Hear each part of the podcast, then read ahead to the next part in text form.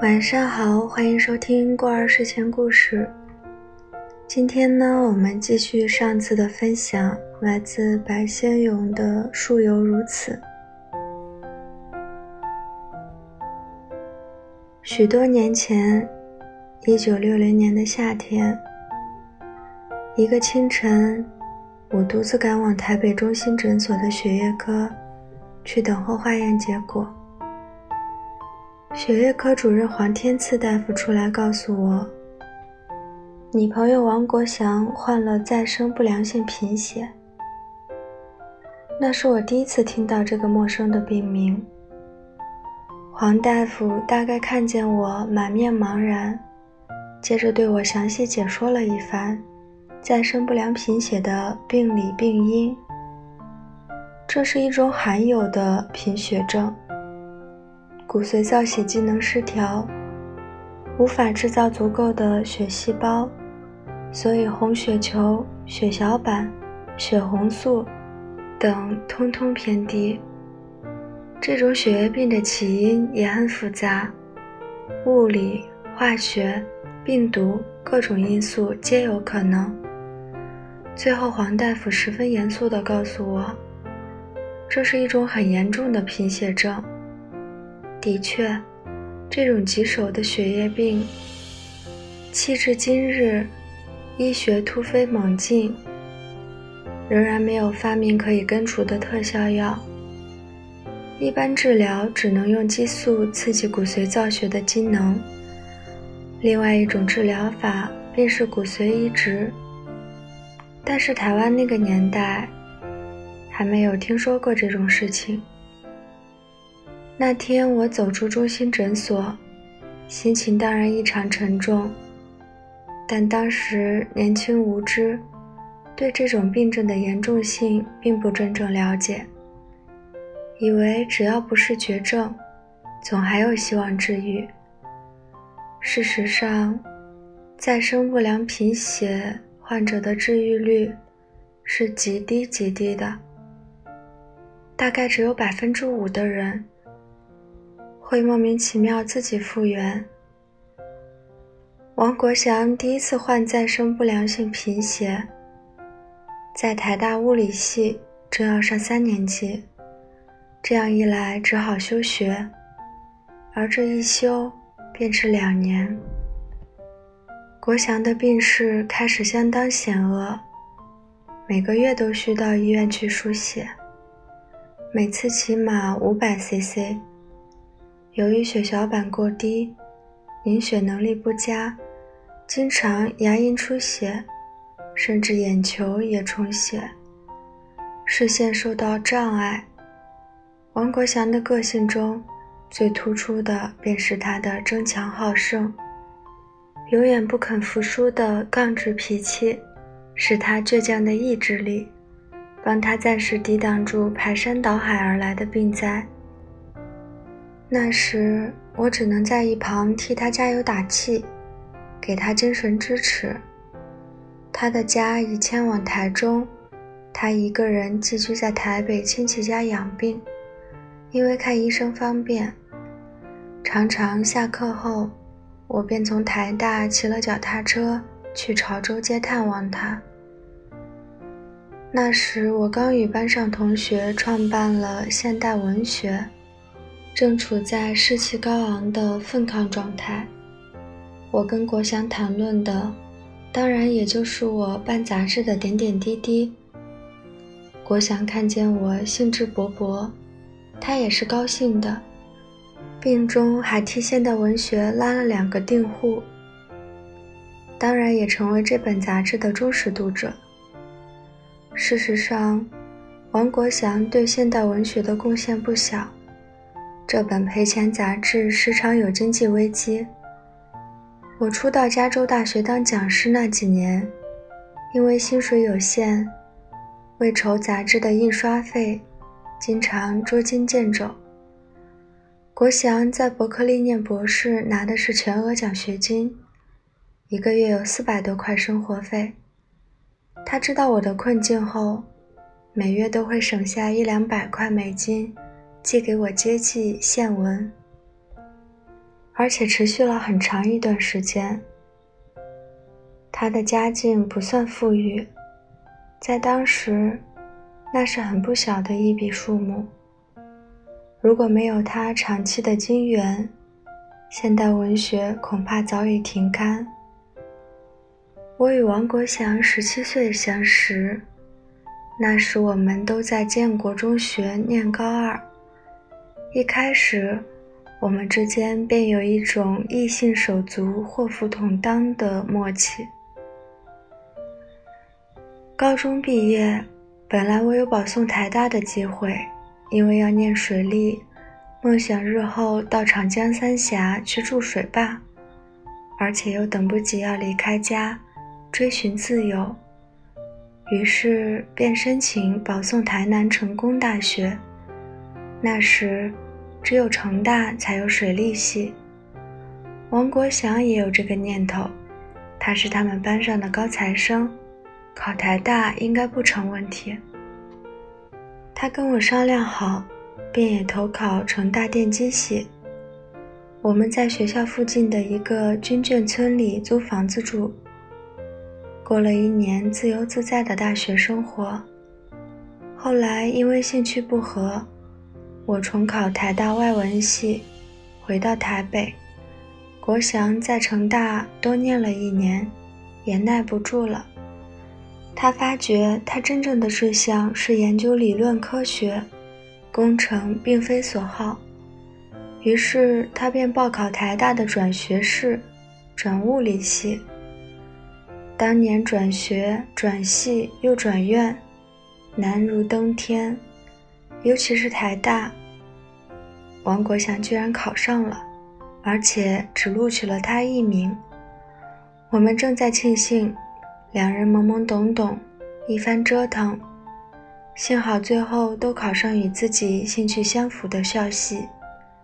可是，这时王国祥却偏偏遭离不幸。患了这种极为罕有的血液病，西医治疗一年多，王国祥的病情并无起色，而治疗费用的昂贵，已使得他的家庭日渐陷入困境。正当他的亲人感到束手无策的时刻，国祥却遇到了救星。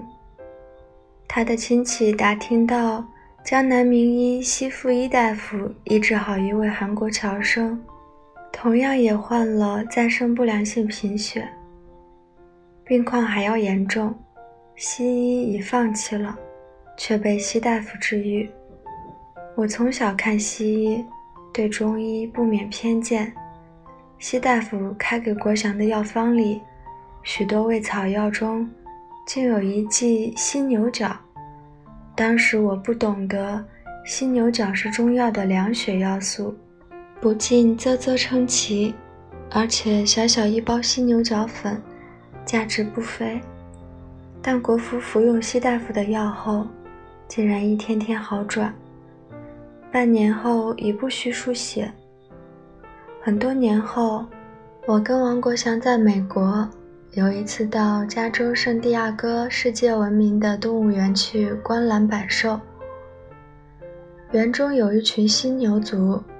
大大小小七只，那是我第一次真正见到这种神奇的野兽。我没想到，近距离观看，犀牛的体积如此庞大，而且皮质坚厚，似同披甲戴铠，鼻端一角耸然，如立斧朝天，神态很是威武。大概因为犀牛角曾治疗过国祥的病。我对那一群看来凶猛异常的野兽，竟有一种说不出的好感。在栏前盘桓良久，才离去。我跟王国祥都太过乐观了，以为再生不良性贫血早已成为过去的梦魇。国祥是属于那百分之五的幸运少数。万没料到。这种顽强的疾病，竟然会潜伏二十多年，如同酣睡已久的妖魔，突然苏醒，张牙舞爪反扑过来。而国祥毕竟已年过五十，身体抵抗力比起少年时，自然相差许多。旧病复发，这次形势更加险峻。自此，我与王国祥便展开了长达三年共同抵御病魔的艰辛日子。那是一场生与死的搏斗。鉴于第一次王国祥的病是中西医合治好的，这一次我们当然也就依照旧法。国祥把二十多年前西附一大夫的那张药方找了出来，并托台北亲友拿去给西大夫鉴定。西大夫更动了几样药，并加重分量：黄芪、生熟地、党参、当归、首乌等，都是一些补血调气的草药。方子中也保留了犀牛角。幸亏洛杉矶的蒙特利公园是中药行，这些药都买得到。有一家叫德成行的老字号，是香港人开的，货色齐全，价钱公道。那几年，我替国祥去抓药，进进出出，德成行的老板伙计也都熟了。因为犀牛属于受保护的稀有动物，在美国。犀牛角是禁卖的。开始，德成行的伙计还不肯拿出来，我们恳求了半天，才从一只上锁的小铁匣中取出一块犀牛角，拿来磨些粉卖给我们。但经过二十多年，国祥的病况已大不同，而且人又不在台湾，没能让大夫把脉。药方的改动自然无从掌握。这一次，服中药并无速效。但三年中，国祥并未停用过草药，因为西医也并没有特效治疗方法，还是跟从前一样，使用各种激素。我们跟医生曾讨论过骨髓移植的可能，但医生认为。五十岁以上的病人，骨髓移植风险太大，而且寻找血型完全相符的骨髓赠者，难如海底捞针。那三年，王国祥全靠输血维持生命，有时一个月得输两次。我们的心情也就跟着他血红素的数字上下而阴晴不定。如果他的血红素维持在九以上，我们就稍宽心；但是，一旦降到六，就得准备那个周末又要进医院去输血了。国祥的保险属于凯撒公司，是美国最大的医疗系统之一。凯撒在洛杉矶城中心的总部是一连串连绵数条街的庞然大物。那间医院如同一座迷宫，进去后转几个弯，就不知身在何方了。我进出那间医院不下四五十次，但常常闯进完全陌生的地带，跑到放射科、耳鼻喉科去，因为医院每栋建筑的外表都一模一样，一整排的玻璃门窗反映着冷冷的清光。那是一座卡夫卡式超现代建筑物，进到里面，好像误入外星。因为输血可能会有反应，所以大多数时间，王国祥去医院都是由我开车接送。幸好每次输血时间定在星期六，我可以在星期五课后开车下洛杉矶国祥住处。第二天清晨送他去。输血早上八点钟开始，五百 cc，输完要到下午四五点钟了，因此早上六点多就要离开家。洛杉矶大的可怕，随便到哪里，高速公路上开一个钟头车是很平常的事，尤其在早上上班时间，十号公路塞车是很有名的。住在洛杉矶的人生命大部分都耗在那八爪鱼似的公路网上。由于早起，我陪着王国祥书写时，耐不住要打个盹儿。但无论睡去多久，一睁开眼，看见的总是架子上悬挂的那一袋血浆，殷红的液体，一滴一滴，顺着塑料管往下流。注入国祥臂弯的静脉里去。那点点血浆，像时间漏斗的水滴，无穷无尽，永远滴不完似的。但是王国祥躺在床上，却能安安静静地接受那八个小时生命浆液的溢注。他两只手臂弯上的静脉都因针头插入过分频繁。而经常淤青红肿，但他从来也没有过半句怨言。王国祥承受痛苦的耐力惊人，当他喊痛的时候，那必然已经不是一般人所能负荷的痛苦了。我很少看到像王国祥那般能隐忍的病人，他这种斯多葛式的精神是由于他超强的自尊心。不愿别人看到他病中的狼狈，而且他跟我都了解，这是一场艰难无比的奋斗，需要我们两个人所有的信心、理性以及意志力来支撑。我们绝对不能向病魔示弱，露出胆怯。我们在一起的时候，似乎一直在相互告诫，要挺住，松懈不得。事实上，只要王国祥的身体状况许可，我们也尽量设法苦中作乐。每次国祥输完血后，精神体力马上便恢复了许多，脸上又浮现出红光。虽然明知道只是人为的暂时安康，我们也要趁这一刻享受一下正常生活。开车回家，经过蒙特利公园时。我们便会到平日喜爱的饭馆去大吃一餐。大概在医院里磨了一天，要补偿起来，胃口特别好。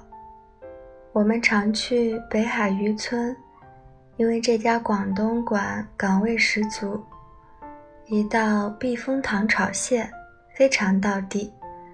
吃了饭便去租录影带回去看。我一生中从来没有看过那么多大陆港台的连续剧，几十集的《红楼梦》《满清十三皇》《严凤英》，随着那些东扯西扯的故事，一个晚上很容易打发过去。当然，王国祥也很关心世界大事。那一阵子，东欧共产国家以及。苏维埃社会主义联邦共和国土崩瓦解，我们天天看电视，看到德国人爬到东柏林墙上和香槟庆祝，王国祥跟我都拍手喝起彩来。那一刻，再生不良性贫血真的给忘得精光。